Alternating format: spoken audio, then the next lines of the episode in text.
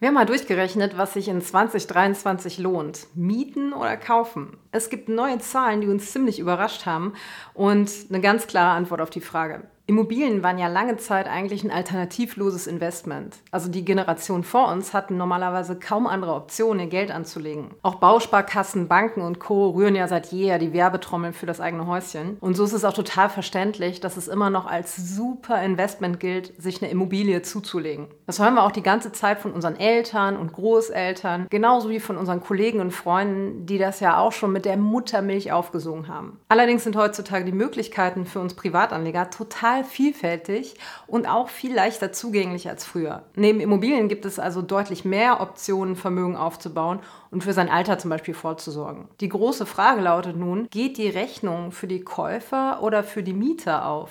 Was sagen die Zahlen? Um einen sauberen Vergleich anstellen zu können, müssen wir erst einmal die vollständigen Kosten für einen Hauskauf betrachten und die laufenden Kosten hinzuaddieren. Also dabei handelt es sich um den Kaufpreis, die Weichkosten von rund 5 bis 12 Prozent, also inklusive Makler, Grunderwerbsteuer und Notar, und die Instandhaltungskosten von rund 1,5 Prozent pro Jahr vom Immobilienwert bzw. 1,4 Prozent vom Kaufpreis, wenn man den Gebäudeteil von 90 Prozent für das Grundstück annimmt. Ja, und natürlich die Finanzierungskosten. Beim Mieter steht zunächst nur die Kaltmiete auf der Ausgabenseite, aber natürlich steht auch kein mietfreies Wohnen in Aussicht. Ja, in beiden Fällen sehen wir mal der Einfachheit halber übrigens von den Nebenkosten ab. Nehmen wir nun die Ertragsseite hinzu. Das geht beim Mieter erstmal leichter. Während ein Käufer Teile seines Einkommens in die Tilgung und die Zinszahlung des Kredits stecken muss, kann ein Mieter diesen Teil anlegen und somit langfristig Vermögen aufbauen. Da sind bei einer Anlage in globale ETS mit Blick auf historische Daten locker rund 4% nach Steuern und Inflation drin. So, dann wollen wir mal. Im folgenden Beispiel vergleichen wir den Kauf und die Miete von zwei Wohnungen in Hamburg. Im Stadtteil Hamburg-Niendorf, da kostet der Quadratmeter zum Kauf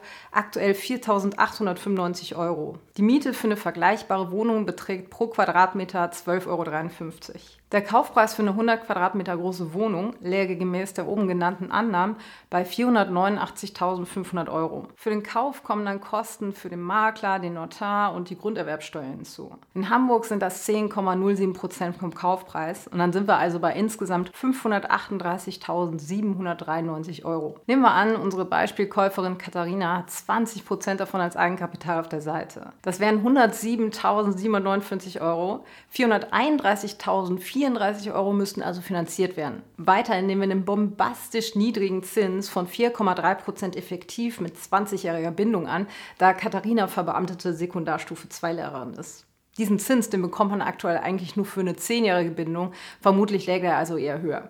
Soll nun der Kredit in den 20 Jahren abbezahlt sein, dann liegt die monatliche Rückzahlungsrate bei 2.714 Euro. Hinzu kommen Rücklagen für die Instandhaltung der Immobilie, die wir mit 1,4 Prozent pro anno ansetzen. Und das ergibt also monatlich 571 Euro. Insgesamt liegen wir also bei einer monatlichen Gesamtbelastung von 3.285 Euro. Ja, wer jetzt bei den Instandhaltungskosten schluckt, hierbei handelt es sich nicht um eine wilde Annahme von uns, sondern um realistische Werte, die wir aus sorgfältig erhobenen Daten haben. Instandhaltungskosten werden von den meisten Käufern leider stark unterschätzt. Makler bzw. Verkäufer und andere Interessensvertreter aus der Immobilienbranche, die leisten hierzu natürlich auch ihren Beitrag, indem sie viel zu niedrige Richtwerte vorschlagen. Klar, die wollen ja auch die Bude an den Mann bringen und potenzielle Käufer nicht durch hohe Instandhaltungskosten abschrecken. So zurück zur Rechnung. Unser Beispielmieter Max zahlt 1253 Euro pro Monat für seine vergleichbare 100 Quadratmeter Wohnung. Somit hat er jetzt im Vergleich zu Katharina im Monat 2032 Euro mehr zur Verfügung, die er nicht für Wohnkosten ausgeben muss. Legt er jetzt dieses übrige Geld monatlich nebst dem Anfangvermögen von 107.759 Euro an, denn Max hat natürlich zuvor genauso viel gespart wie Katharina, so hat er nach Steuern und Inflation ein Vermögen von über 887.000 Euro am Ende der 20 Jahre. Die gekaufte Wohnung hingegen, die hat einen Wert von 489.500 Euro, denn nach Inflation gab es bislang keine reale Wertsteigerung bei Immobilien seit den 70ern. Mehr dazu gleich. Außerdem hat Katharina ihrer Bank sage und schreibe über 200.000 Euro in Zinsen geschenkt. Und während die Immobilie im Wert real stagniert, bekommt Max weiterhin rund 4% reale Rendite auf sein Vermögen. Davon kann er auf immer und ewig seine Miete bezahlen. So könnte er sich auf Lebzeiten monatlich eine sogenannte ewige Rente von 2877 Euro netto auszahlen, alleine von der laufenden Rendite seiner Kapitalanlage, ohne dabei sein Vermögen auch nur anzukratzen. Das könnte er noch komplett vererben beispielsweise. Max könnte sich aber auch über 40 Jahre lang 3950 Euro auszahlen, wenn er sein Vermögen aufbrauchen würde. Somit könnte er nach seinen Mietkosten monatlich 2697 Euro on top raushauen. Ja, wir haben das 2017 schon durchgerechnet und schon da hat sich eine eigene Immobilie tendenziell nicht wirklich gelohnt. Hat es schon zu Hochzeiten vom letzten Immobilienboom kaum Sinn gemacht, ein Eigenheim zu kaufen, wenn man das Ganze langfristig betrachtet, dann lohnt es sich jetzt erst recht nicht. Durch die steigenden Zinsen, da ist die Rechnung noch viel ungünstiger für den Käufer geworden. Ich fand das fast verrückt, diese Sachen hier vorzurechnen, weil ich dachte, das glaubt mir ja keiner. Aber das kommt nun mal mathematisch dabei raus. Die Annahme vieler Leute, ein Hauskauf wäre immer eine gute Idee, die ist nicht zu guter Letzt auf die von Gerd Kommer so treffend bezeichnete traditionelle Desinformation durch Kapitalgeber und Baugewerbeindustrie zurückzuführen. Eine vernünftige Vergleichsrechnung bei der Bank zu bekommen, ob ich lieber kaufen oder mieten soll, die ist natürlich eine Illusion. Also ganz ehrlich, ich empfinde den ganzen Immobilienhype hierzulande ziemlich irreführend. Die Menschen hier werden zum Glauben gebracht, es sei immer eine gute Sache, aber das Gegenteil ist der Fall. Finanziell treffen die allermeisten mit einem Hauskauf aktiv eine schlechte Entscheidung und so werden die Leute deutlich ärmer, als wenn sie ein alternatives Investment gewählt hätten. Unser Tipp lautet darum grundsätzlich, nicht einfach so einer Idee zu folgen, sondern es immer selbst für jeden spezifischen Fall durchzurechnen, um das Ganze schwarz auf weiß zu haben. Wenn du ausrechnen willst, ob und wann sich Mieten oder Kaufen für dich lohnt, dann findest du hier unsere Mieten- oder Kaufenrechner. Aber die Kosten alleine, die sind nicht alles. Ein super wichtiger Aspekt beim Thema Investieren ist natürlich das Risiko. Denn was nützen mir tolle Zahlen, wenn ich die Gefahr eingehe, mein Geld am Ende zu verlieren? Und da ist eine Immobilie doch sicherlich risikoärmer als eine Anlage in Aktien-ETFs. Die Sache ist die, Viele Aspekte werden beim Hauskauf einfach unter den Teppich gekehrt. Zunächst sitzen wir mit so einer Immobilie auf einem ganz schönen Klumpenrisiko. Denn während man zum Beispiel mit einem breiten, weltweit gestreuten Wertpapierportfolio super diversifiziert ist, hat man mit einem Haus ein Haus. Und der Wert dieses Hauses oder einer Wohnung hängt von vielen Faktoren ab, die nicht im eigenen Einflussbereich liegen. Außerdem gehen generell viele von starken Wertsteigerungen bei Immobilien aus. Klar, jeder Verkäufer wird ja auch erzählen, warum genau seine Immobilie in den nächsten Jahren rasant an Wert zulegen wird. Statistisch gesehen gibt es solche grandiosen Wertsteigerungen aber gar nicht langfristig. Ganz im Gegenteil. Zwischen 1971 und 2015 lagen die Wertsteigerungen in Deutschland im Durchschnitt inflationsbereinigt bei minus 0,2 Prozent. Prozent. Auf was allerdings alle nur gucken, das sind die Wertsteigerungen in einer recht kurzen Periode in den letzten Jahren. Also zwischen 2016 und 2020 zum Beispiel, da gab es exorbitante reale Steigerungen von über 7 Prozent pro Jahr. Jedoch gibt es kaum etwas Unsinnigeres, als von fünf Jahren Daten darauf zu schließen, dass in Zukunft die Renditen so hoch bleiben. Renditen, die kehren grundsätzlich zu ihrem langfristigen Durchschnittswert zurück.